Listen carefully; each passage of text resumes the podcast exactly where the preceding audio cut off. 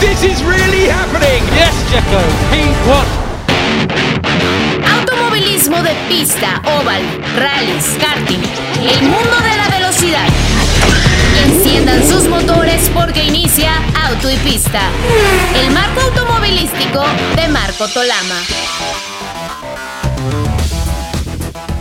¿Qué tal amigos? Qué gusto saludarles. Bienvenidos a una edición más de Auto y Pista, acompañado por Alex Rubio y en un momento más esperemos se pueda conectar desde Madrid, España, Pablo de Villota. Soy Marco Tolama y les saludo con mucho gusto como siempre, agradeciendo que nos acompañen en esta edición de Auto y Pista. También agradezco a Andrea García Gómez, a Brian Zulbarán y a Marco Tolama Jr., los tres quienes hacen muchísimo por este programa y ya podemos entonces iniciar. Alex, te saludo con mucho gusto, esperemos saludar pronto a, a Pablo de Villota.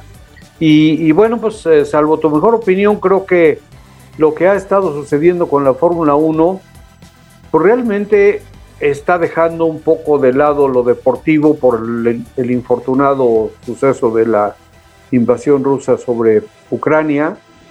Y las sanciones que la mayoría de los eh, países ha estado eh, aplicando a Rusia en cuestión económica, también está involucrada la cuestión deportiva.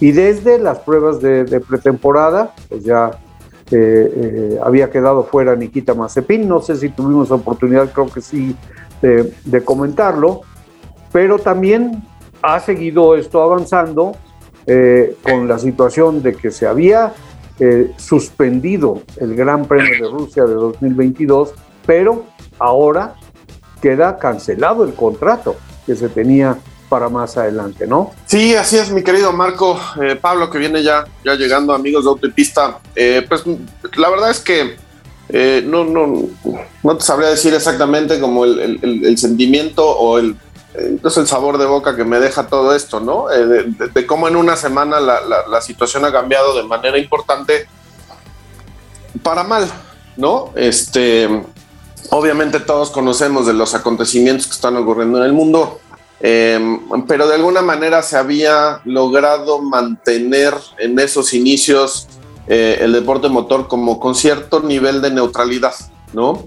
Eh, habíamos hablado justamente de lo bien que se había eh, planteado desde la Fórmula 1 ese comunicado de no generar pues ningún, en, en ningún sentido eh, tomar partido o emitir algún juicio de valor y conforme fueron avanzando los días eh, pues la, situación fue cambiando un poco, ¿no? La realidad es que en el caso de la FIA eh, cuando anuncia que van a tomar, eh, pues se van a reunir para ver qué decisiones se toman respecto a la situación que se está viviendo, obviamente la situación con Mazepin, con el, el, el principal eh, patrocinador del equipo Haas, que bueno, pues es el que le ha dado cierta viabilidad al equipo para que pueda sobrevivir dentro de la máxima categoría. Pero eh, ese sería nada más un, pequeño, eh, vamos, eh, dentro de todo el universo de, de, del automovilismo deportivo, pues la afectación ha sido mayor, ¿no? Lo que está pasando, por ejemplo, con la gente de G-Drive, ¿no? Donde simple y llanamente no, no, no comparten ni, ni, ni, están dispuestos a acatar esa postura por parte de la FIA porque lo consideran discriminatorio. Eh, yo, la verdad es que desde, desde un punto muy, muy personal, muy particular, lamento mucho toda esta situación porque creo que el deporte eh, en muchos sentidos tendría que ser ese punto de encuentro ¿no? en, en, en, el mundo, en un mundo que está quizá en este momento colapsado eh, en algunos de sus puntos. Eh, y el deporte finalmente pues, lo que hace es, es, es, unirnos, ¿no? Y el hecho de que se tomen ese tipo de represalias, eh, yo las lamento profundamente porque no abona de ninguna manera que esta situación cambie, al contrario, lo va agudizando. Y, el hecho de que los pilotos eh, rusos pudieran de alguna manera participar bajo la bandera de la FIA, pero sin sus colores, sin eh, emitir algún tipo de eh, comentario respecto al tema de la invasión. En fin, empezamos a politizar el deporte y es donde la cosa ya creo que pues, se empieza a descomponer, ¿no? Sí, bueno, no, estoy de acuerdo.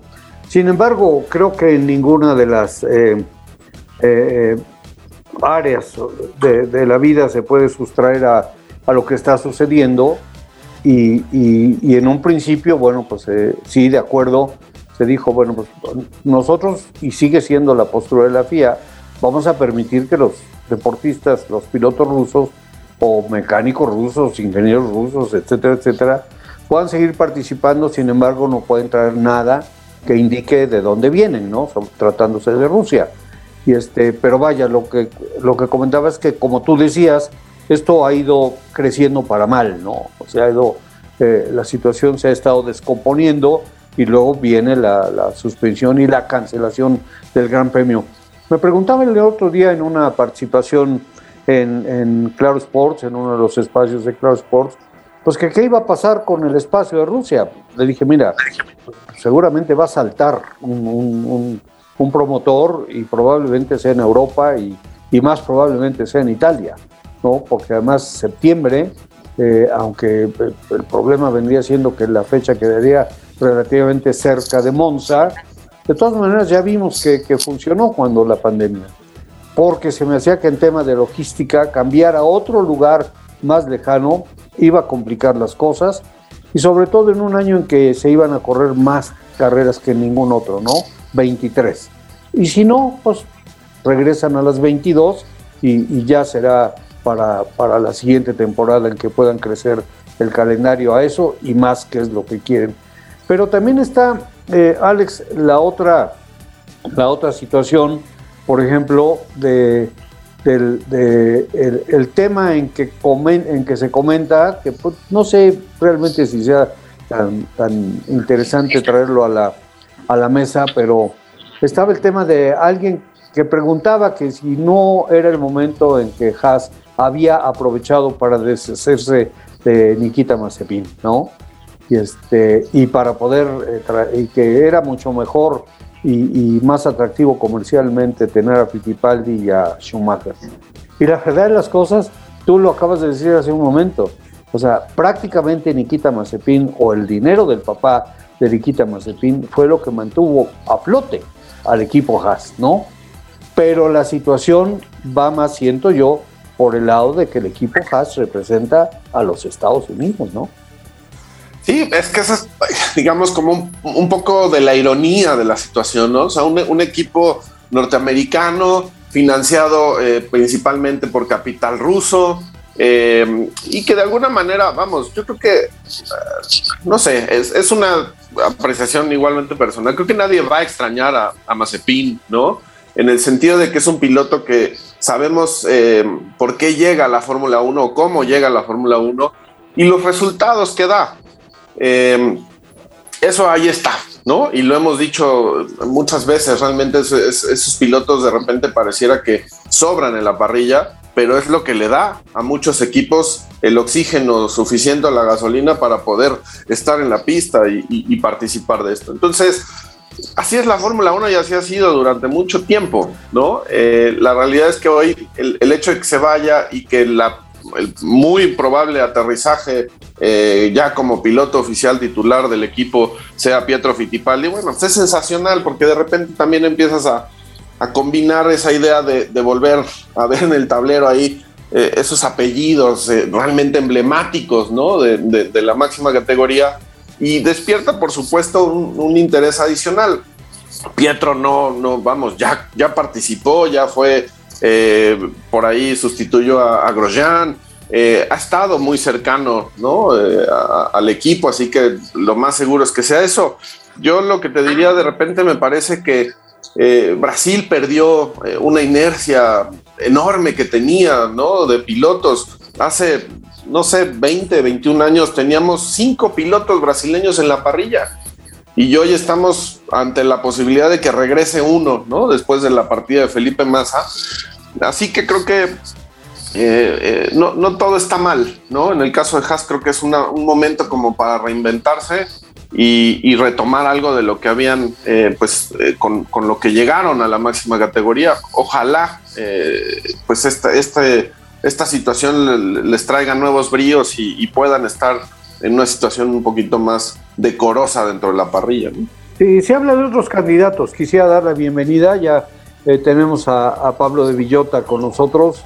Pablo, bienvenido eh, nuevamente aquí a Autopista. Un saludo hasta Madrid, allá en España. Eh, ojalá hayas escuchado esto que acaba de decir em, Alex respecto al, llamado a, a Pietro Fittipaldi. Sin embargo, también Alex Pablo, se han estado mencionando otros nombres que podrían eh, ocupar ese asiento que, que deja Nikita Mazepin, ¿no? Y, desde luego hay quienes eh, se van eh, hasta por Robert Schwarzman y le dicen, no, mira, también es ruso, o sea que por ahí no va. Pero, pero hay otros nombres de los ya de los pilotos establecidos o que acaban de dejar la Fórmula 1 y que tienen experiencia, porque además hay una cosa, al estrenar este nuevo reglamento con todos esos cambios, sería idóneo ahora sí tener a alguien, aunque Haas apostó por la juventud y por el futuro, pues como están las cosas, a lo mejor le serviría muchísimo un piloto de experiencia, pero bueno, eso no es asunto de nosotros, sin embargo sí eh, eh, eh, platicar acerca de lo que se está manejando en cuestión de información y posibilidades. Pablo, bienvenido si es que andas por ahí, por supuesto. Aquí estoy, aquí estoy, mi querido Marco, mi querido Alex, un abrazo muy fuerte a todos desde aquí, desde Madrid. Y sí, por supuesto que he escuchado todo lo que estaba comentando Alex. No puedo estar más de acuerdo en todo lo que ha dicho.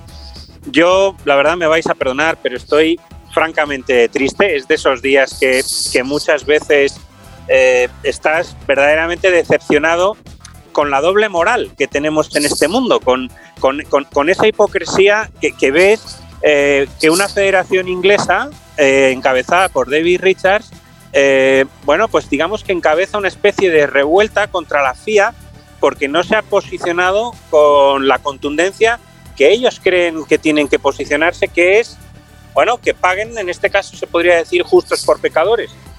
Y, pongamos en, bueno, pongamos en caso que sí, vale, eh, tiene razón, vamos a hacer todo lo posible para que pare Rusia, bien, y, si medimos por ese mismo rasero de dramas humanos que estamos viviendo, pues claro, uno, uno se pregunta qué hacemos corriendo en Arabia Saudí.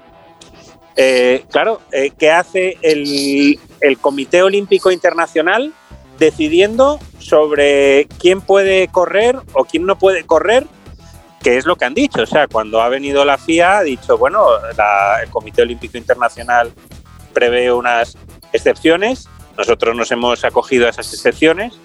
Eh, la Federación Inglesa David Richards dice, ah, no, no, eso es poco, nosotros vamos por la opción restrictiva, pero es que este es el mismo Comité Olímpico Internacional que acaba de hacer unos Juegos Olímpicos en China.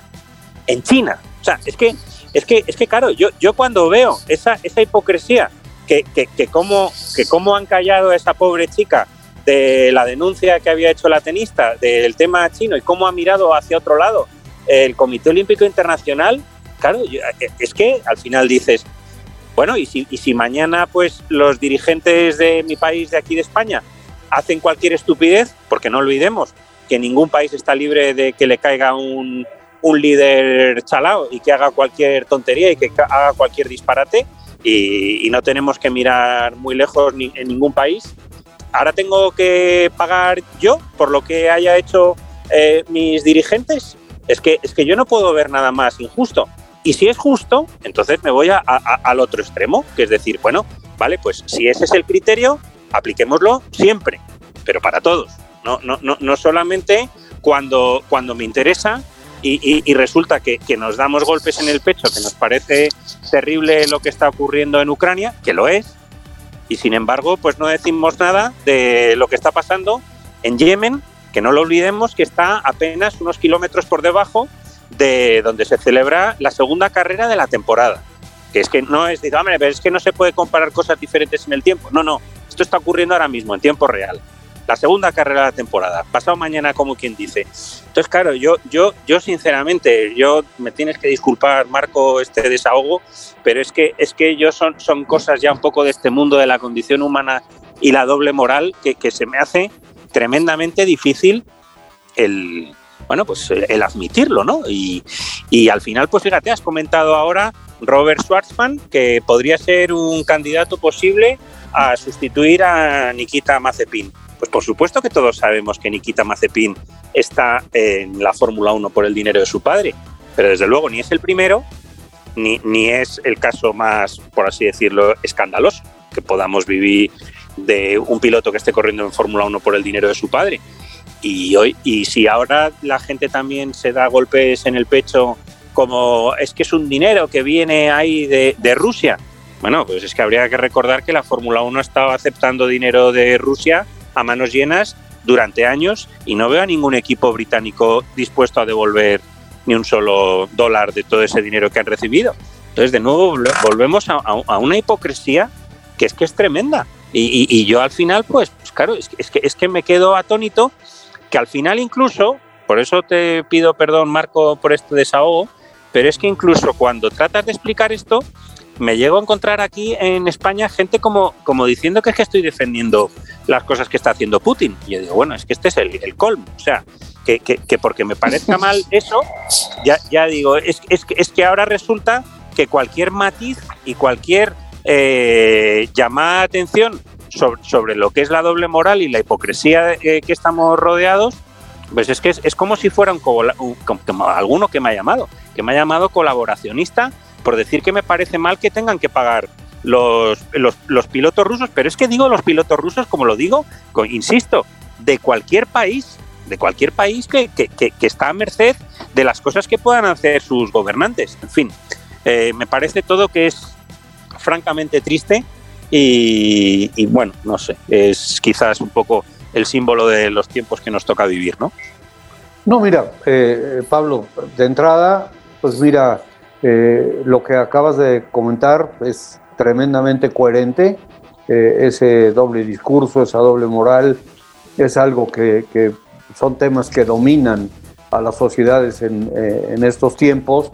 la otra situación es que tu opinión es muy, muy válida y, desde luego que eso también le da un valor agregado a este programa. Aquí vivimos en nuestro país una situación en que se está peleando por lo que tenga que ser información y lo que tenga que ser opinión, al grado de que los, las cabezas de los noticieros tienen en determinado momento que dividir eso y decir, a ver, esto fue información, ahora va mi opinión, para que cada quien tenga su, responsabilidad bien definida. Es, un, es algo que, bueno, pues no sé, no, no voy a, a decir nada en ese sentido, no voy a adjetivar nada, pero sí es una situación importante la opinión de alguien pensante, conocedor, experimentado, eh, eh, que, ha vivido en carne propia el automovilismo deportivo, es valiosa y se tiene que escuchar. Así que por lo pronto, gracias y, además por la confianza de abrirte con todos nosotros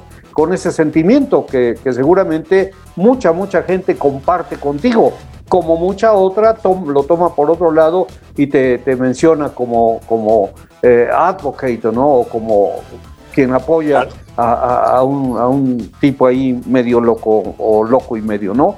Pero bueno, y, la otra situación, eh, por ejemplo, que tú mencionas y que es eh, una gran, gran verdad, si recordamos cuando llegó al calendario Bahrein, pues hubo un escándalo mayúsculo al grado de que por todos lados se estaba tratando de evitar eso, tanto en el país como fuera del país, ¿no? Sí, sí, desde luego. Es que eh, además hay, de nuevo, volvíamos a tener una, una, situación que, era eh, un poco de eso de decir, claro, te atreves con Bahrein, pero sin que es un emirato muy pequeño y sabes que sale gratis, pero sin embargo no te atreves con Arabia Saudí, que es cruzando el puente de Bahrein porque es que Bahrein, ya sabéis que en cuanto cruzas el puente estás en Arabia Saudí.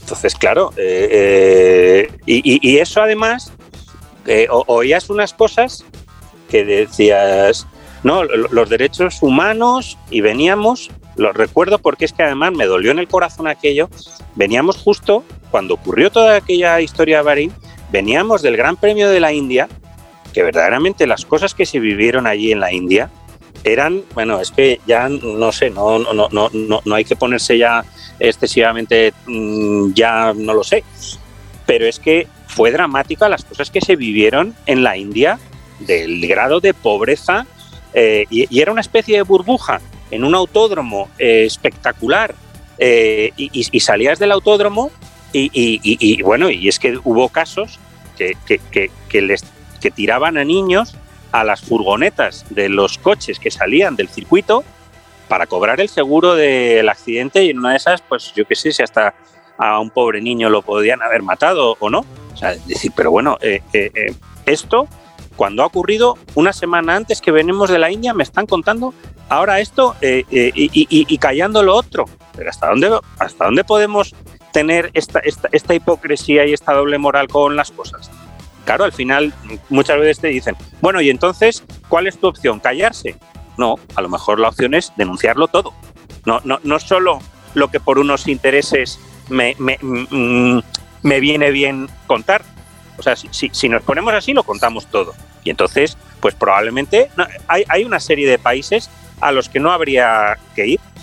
Pero es que eso de, decir que, los países son equivocados, ningún país equivocado.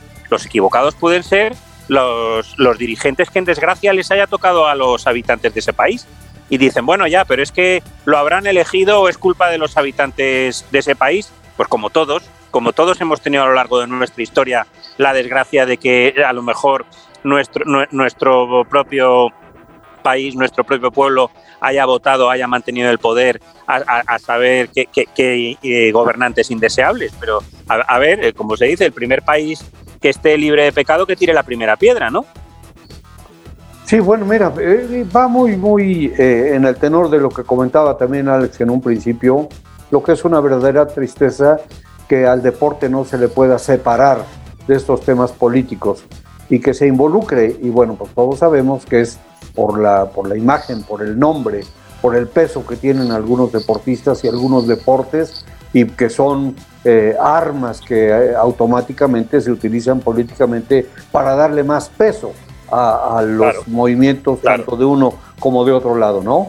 Efectivamente, ese, ese es el fondo del problema. la parte también es querer eh, llevar el drama, ¿no? De, por sí, el, drama de la guerra, lo que se vive es eh, aberrante, ¿no? Ya, ya de por sí. Ahora hay que trasladarlo, ¿no? A la situación donde gente que no puede no compartir absolutamente ningún punto de vista político, ideológico, filosófico de los líderes que puedan estar en este momento orquestando todo este desmán.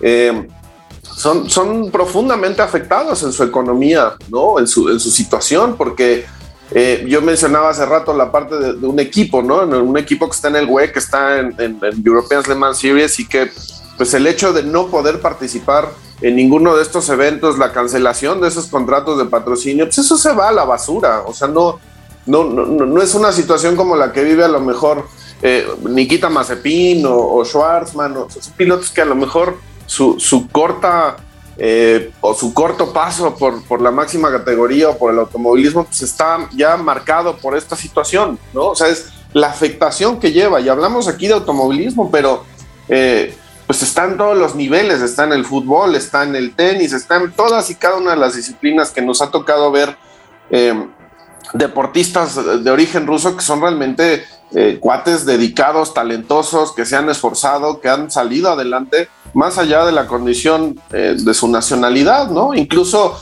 eh, como pasa en muchos lugares, ¿no? Los gobiernos nunca apoyan a los deportistas hasta que ya están en una condición eh, que, tienen un reflector importante, ¿no? Y sí, pues mira, es, es, muy difícil sustraerse a lo que estamos viviendo. No, no podemos, como decía Pablo, voltear la cara o hacernos tontos. Es algo que está sucediendo, es algo que está afectando al deporte, es algo que está afectando a seres humanos. En, este caso, como comentabas, ¿qué hacen todos aquellos que han trabajado prácticamente toda su vida para tener algo, para presentarlo en un evento internacional, en un campeonato internacional, y de la noche a la mañana ya no tienen nada? Y así creo que hay muchísimos, ¿no? Eh, pero bueno, llega el momento de hacer nuestra pausa de, medio programa y, creo que valdrá la pena tocar otros temas también con, la situación del doble discurso y regresar un poquito a lo del, a lo del porpoise que, que ya comentaron que el menos afectado fue McLaren y que es todavía no se sabe bien a bien qué es lo que va a pasar con las diferencias que hay en los que, con los que tienen una ventaja y con los que no la tienen, camino ya a la segunda parte de las pruebas y por supuesto al primer Gran Premio de la temporada. Así que bueno, estamos con ustedes amigos, Alex Rubio desde Querétaro, Pablo de Villota desde Madrid y su servidor Marco Tolama en la Ciudad de México. Vamos a nuestra pausa. Qué bueno que están con nosotros. Regresamos. No pierdas detalle de lo más importante del mundo del motor. La información del automovilismo mundial en autoypista.com. Bueno, pues eh, estamos de regreso y haciendo un poquito a un lado esto que realmente no se puede hacer a un lado porque sigue caminando y como comentaba en un principio del programa Alex, infortunadamente para mal, este, pues ojalá, ojalá se pueda, puedan cambiar las cosas, pero son muy complicadas. Pero quería tocar un tema rápidamente, eh, si les parece, el tema del anuncio de la recontratación o, o, de la extensión del contrato de Max Verstappen por una cantidad elevadísima que, llamó mucho la atención y, y, que lleva, por lo que yo, en lo que yo pienso, en lo que yo considero, pues algunas connotaciones especiales, como el hecho de que nuevamente eh, resulta que en el equipo de, Red Bull hacen un contrato de muy largo plazo, con una gran cantidad de dinero, sin, sin cuando menos tomar en cuenta un poquitín al otro piloto, como pasó en su momento con, con Daniel Ricardo, ¿no? que no le avisaron, que no dijeron qué es lo que iba a pasar, y mucha gente ha estado preguntando cuál es la posición para, para Checo Pérez, qué le perjudica, qué le beneficia. Pero yo, yo voy un poquito más al punto, eh, a Pablo Alex, de la situación que se vivió cuando se anunció el contrato de Lewis Hamilton y dieron la cantidad. Y Red Bull fue la primera en levantar la voz y decir que eso no podía ser, que eso no podía existir, que esas cantidades no se le deberían pagar a ningún piloto en la Fórmula 1, que ya tendría que haber un tope también en, en ese tema de, del pago a los pilotos. Y ahora resulta que ellos ponen una cantidad muy similar, altísima para su piloto, y, inclusive por más años que, que eh, el, el contrato que se anunció de Lewis Hamilton.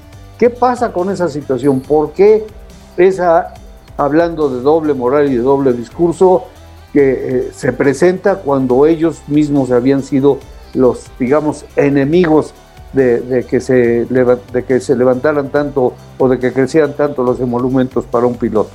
Pues, mira, eh, volvemos un poco al tema de la hipocresía y del doble discurso, ¿no? Eh, depende de en qué momento lo estés tomando como referencia.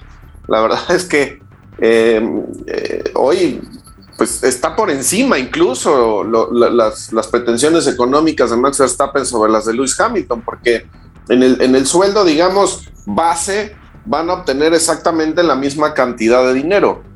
Pero en cuestión de bonificaciones, Verstappen se va a llevar tres veces más de las, casi o tres veces más de, las, de lo que van a bonificar en su momento a Hamilton por todo lo que ya sabemos, ¿no? Eh, número de poles, victorias, este, en fin, todo lo que pueda estar ahí metido en el saco y que de alguna manera eh, al final del año, pues eso represente en términos monetarios, pues X cantidad de dinero. Pero está planteado en algún punto que gane incluso más que, que Hamilton. Y, y, aquí es donde muchos eh, se hacen o nos hacemos un poco la pregunta. Es, Max Verstappen va a ganar más que un siete veces campeón del mundo. ¿No? Y entonces eso creo que eh, pues pone mucho más en contexto lo que estás comentando, ¿no? De, cómo Red Bull eh, en algún momento eh, se, levanta, ¿no? Diciendo que es inviable económicamente el tener esa cantidad de dinero o pagarle esa cantidad de dinero a los pilotos.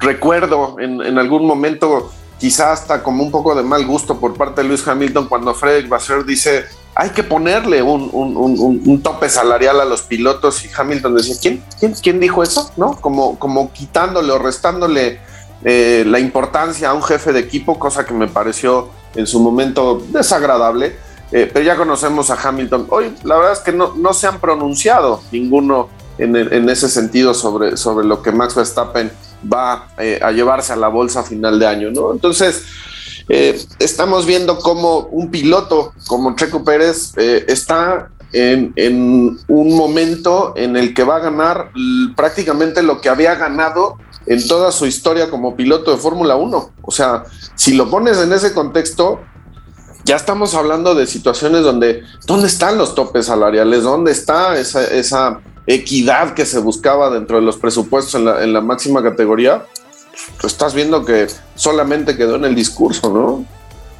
Sí, sí, o sea que, que, se haga la voluntad de Dios en las mulas de mi compadre, ¿no?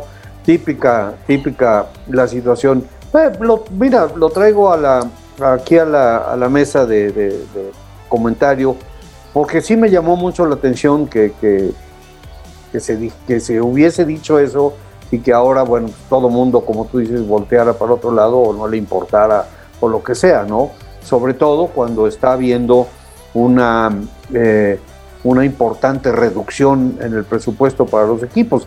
Ya se, ya se sabía siempre eh, de antemano que no estaba contemplado lo que iban a ganar los pilotos dentro del presupuesto del equipo, por supuesto, pero y sobre todo porque hay patrocinadores que entran pagando eh, el salario del piloto eh, y no tiene nada que ver con el presupuesto del, del equipo, simple y sencillamente aparecen, son los que cubren ese, ese departamento, ¿no? Que en algún bueno, punto fue parte de la discusión, ¿no? Sí. Eh, si metían o no el, el, el, el, sueldo del piloto dentro de la parte presupuestal del equipo y obviamente eh, todos eh, se pararon de pestañas y, y, dijeron, no, no, esa, esa condición la dejamos aparte y que cada uno decida cuánto le quiera pagar, ¿no? Eh, pues sí. Entras en, sigas en el mismo juego, ¿no? Claro, sí, pero ¿qué hacías con las estrellas que se iban a convertir en hoyo negro, ¿no? Iban a acabar con el dinero del equipo, no iban a poder trabajar con, teniendo que pagarle a los, a los mejores, ¿no? Pero bueno, a ver qué pasa con esa situación. Finalmente, la verdad es que yo siempre he pensado que cada quien hace con su dinero lo que quiera creo que tampoco está mal el hecho de que se haya ido trabajando en el tema de los presupuestos, porque pues creo yo que uno de los puntos medulares ahí es que el que tenga más dinero siempre va a tener más probabilidades de, de vencer a los demás, ¿no? Y, siempre fue evidente, desde los tiempos en que se permitían hacer las, los entrenamientos o las pruebas aparte con equipos aparte que estaban probando en lugar de estar como ahora en el simulador, en pistas con otro equipo de mecánicos, con, o sea, eran, eran gastos increíbles que por supuesto se reflejaban en rendimiento sobre la pista y en resultados en el campeonato. Y eso iba dejando de lado, de lado, de lado a los que no tenían los recursos. Y lo vivimos en la época, por ejemplo, entre el 86 y 92 que llegamos a tener 34 autos que salían a la pista para hacer una precalificación con equipos que, bueno, las diferencias en presupuesto eran de locura, ¿no? Y entonces, pues por supuesto, también no pudieron sobrevivir. Entonces, creo que se ha trabajado bien por algunas, en algunas cosas, como también creo que, que como siempre, faltará en otras, ¿no? Y luego estaba el tema, Alex, y, ojalá pronto se pueda integrar eh, Pablo, el tema, el tema de lo que platicábamos, de, la solución que pueda haber, de la situación del de, porpoising que le llaman, ¿no? El, subir y bajar del auto eh, con, el, con esta respuesta en, un efecto aerodinámico. Decían que, que, la, que la solución no era tan complicada, lo comentaron algunos ingenieros, ¿no? Y que los equipos estaban trabajando en, mejorarla, en cambiarla, en resolver el problema. Pero McLaren fue un equipo que tanto el equipo lo reconoció como los demás, que realmente no se vio afectado con esta situación. Sí, que sería de alguna manera el peor de los escenarios, ¿no? Porque finalmente no, no, no le estarían brindando eh, desde la federación y desde la Fórmula 1 la posibilidad de un equipo de resurgir en base a lo que han encontrado, desarrollado y a lo que le han invertido, ¿no?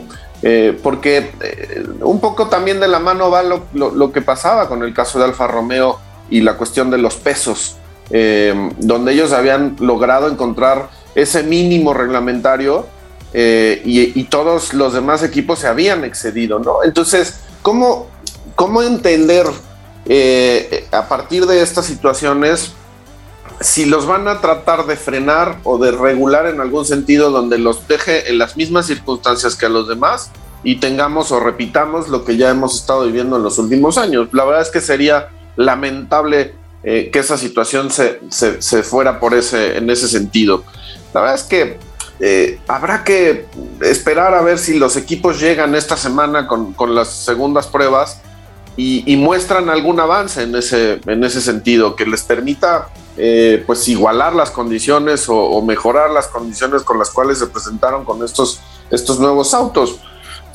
Todavía no, no se sabe. La realidad es que la solución parecía ser como muy simple en cuanto a la regulación de la altura, sin embargo, bueno, ya estamos viendo aquí las grandes diferencias que existen entre un coche y otro, un equipo y otro, que no son precisamente coches iguales. Y eso, por un, por un lado, eh, qué bueno, qué bueno que sea así y eh, que les tome el tiempo que sea necesario y que un equipo como McLaren, que pudo encontrar alguna solución eh, ante, esa, ante esa situación, bueno, pues adelante. Ahora, yo pienso, y creo que lo comentó Pablo muy acertadamente en su momento, es que ojalá esto no vaya a ser que eh, se, enarbole la situación de la seguridad como para a partir de ahí eh, establecer una situación que pueda pues, de alguna manera perjudicar a los equipos que encontraron una solución de inicio sobre este tipo de cosas y terminen perjudicados, ¿no? Sería muy lamentable que esa situación se diera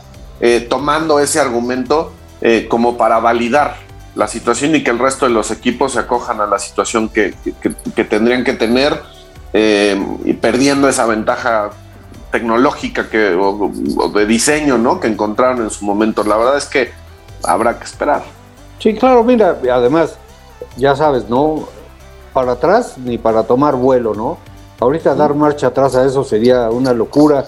Y, sobre lo que estabas comentando, antes de llegar a este punto final que, que nos platicas, eh, pues está la situación de que todo eso siempre eh, va caminando hacia, para poder evitar todo eso tendrías que eh, usar un solo chasis, un solo motor, un solo tipo de neumáticos y le quitarías la esencia a, lo que es la máxima categoría. El día que tú le quites a cada uno de los equipos la posibilidad de hacer todo, ahora ya sabemos que por supuesto no existe porque hay, se tuvo que abrir el, reglamento para que se pudieran utilizar eh, unidades de potencia, suspensiones, etcétera, etcétera, este, iguales o parecidas o lo que sea, pues, este, pues, sí, eso ha ayudado, sobre todo a los equipos menos poderosos.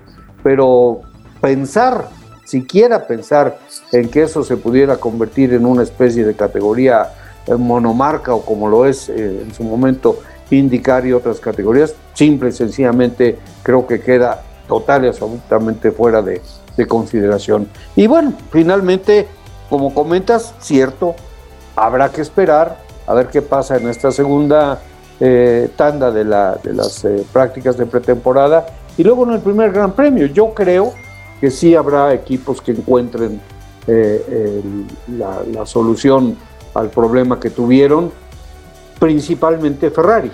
Y de, porque de Ferrari se, dice que, tienen un, verdadero avión, que tienen un auto poderosísimo, que han presentado un auto poderosísimo para esta temporada. Pero pues si es poderosísimo con ese problema, pues no vas a poder utilizar ese poder, ¿no? Sí, que sería, sería sumamente irónico que poder eh, finalmente poder tener una planta de poder que esté en contención para encarar a Mercedes, a Honda, en fin, y que no, no, no, no se le pueda sacar el provecho, bueno, pues sería, sería lamentable para ellos y bueno, vamos a ver cómo llegan justamente a, estas pruebas, a ver si ya pudieron resolver de alguna forma eh, esta situación, ojalá, porque lo que estamos deseando es que se sumen más a la pelea, ¿no? Sí, definitivamente. Y mira, toda, de todas maneras, sí, sí se vieron algunas cosas eh, claras. eh, sobre todo en el último día en que saltaron a la palestra tanto Red Bull como Mercedes, ya lo platicamos, son los equipos más poderosos, pero también, y se ha comentado mucho eh, del tema, aunque Pablo nos, nos decía que difícilmente Alpine, que, que, está haciendo tantos cambios en este momento en la cuestión de, de, de, del equipo humano, pues no iba a poder trabajar como trabajan los que traen una, ya una continuidad. Pero insisten ellos, y ya algunos otros también, que, que, trae una excelente unidad de potencia y que podría empezar a, no, no aspirar, por supuesto, al campeonato del mundo, pero sí podía empezar a acercarse más a los que están peleando el tope de la media tabla, ¿no? Inclusive, pues, aspirar a poder ser el mejor del resto. Yo la verdad es que no me termino de fiar eh, por la experiencia previa de todas las muchas pretemporadas vividas hasta que llegue la sesión de clasificación de Bahrein. No me fío ni de que Ferrari tenga un coche mejor que los demás, ni que Mercedes no lo tenga tan bueno.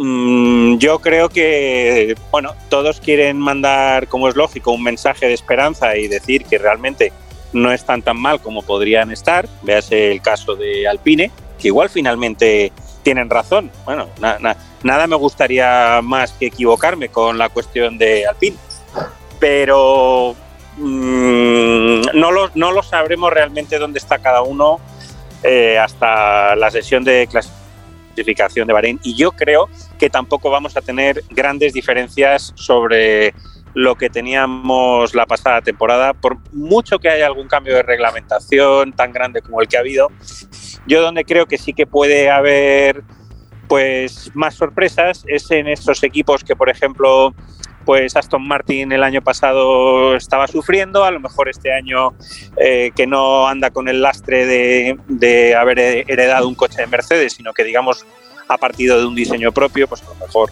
en este caso le favorece y, recupera posiciones, o quién sabe si todavía se va más para atrás, pero mmm, dudo mucho que Mercedes no tenga un coche poderoso. Y la razón que, que me indica que Mercedes tiene un cochazo tanto como a lo mejor el, mejor que, que, hay ahora mismo, es que Luis Hamilton sigue. Porque sí que tengo clarísimo que si Luis Hamilton vuelve a pista y ve que su coche es un mar de dudas, eh, el que no habría seguido corriendo es Luis Hamilton. Él mismo lo ha admitido, que que tuvo sus dudas sobre si regresar, sobre si no regresar. Si regresa es porque está confiado que tiene coche para pelear por ese eh, octavo mundial que tiene entre ceja y ceja. Entonces, bueno, ya, ya sabemos siempre lo que pasa también incluso con la propia Ferrari, ¿no? que, muchas veces eh, parece que va a tener un cochazo antes de que empiece la temporada y luego pues comienza y hay un poco de desilusión. ¿no?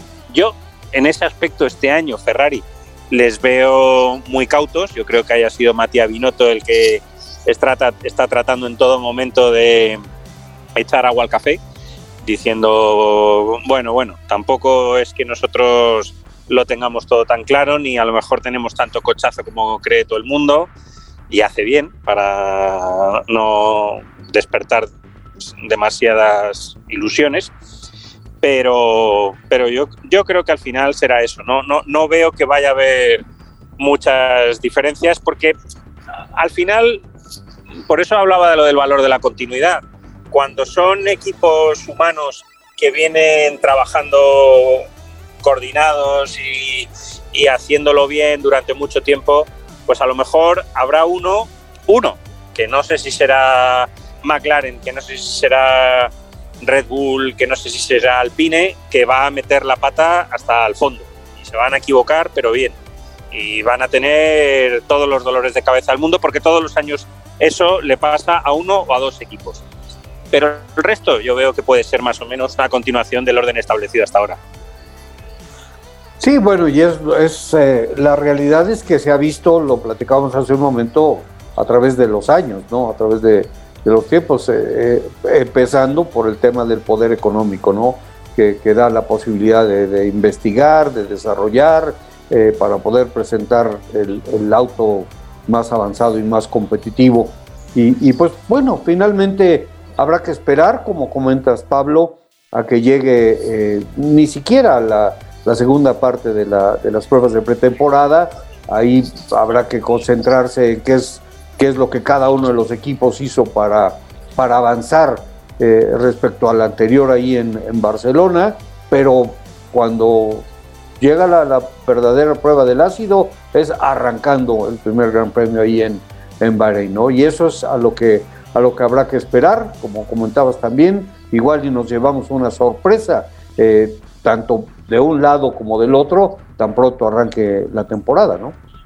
Pues ojalá esa, esa sorpresa la dé algún equipo que no había estado, eh, pues de alguna manera siendo protagonista, ¿no? De las, de las posiciones importantes, porque eso, eso creo que beneficiaría mucho al tema de la competencia.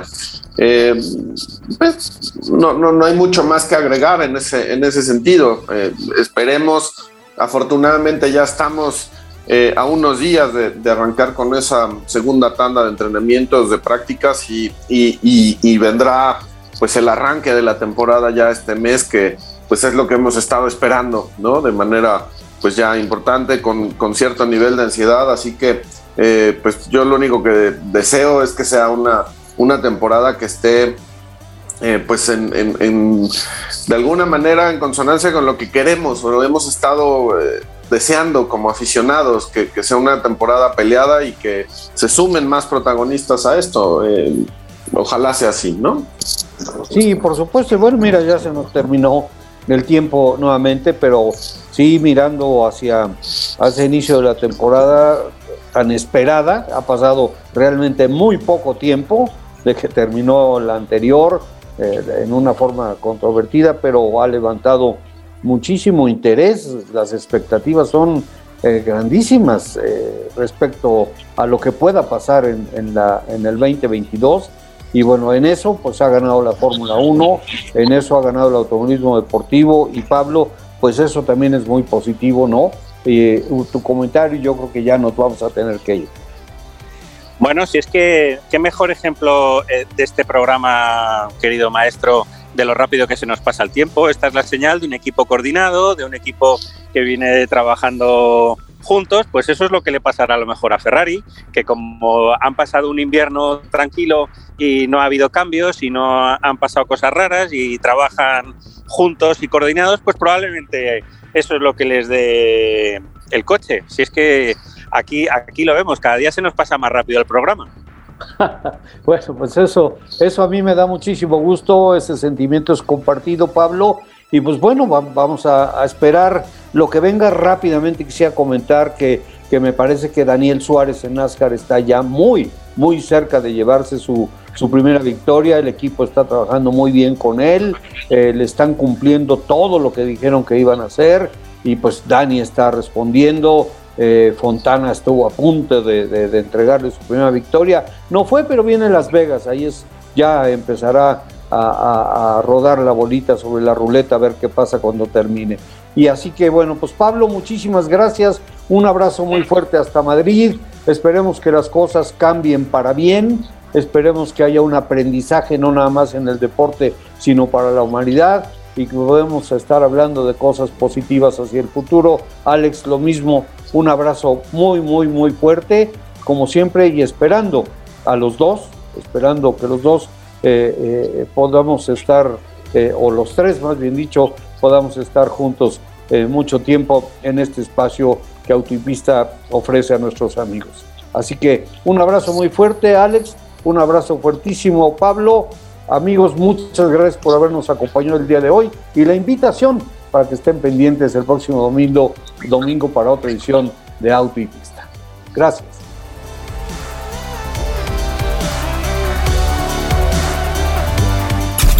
Hemos cruzado la meta. Auto y Pista, el marco automovilístico de Marco Tolama.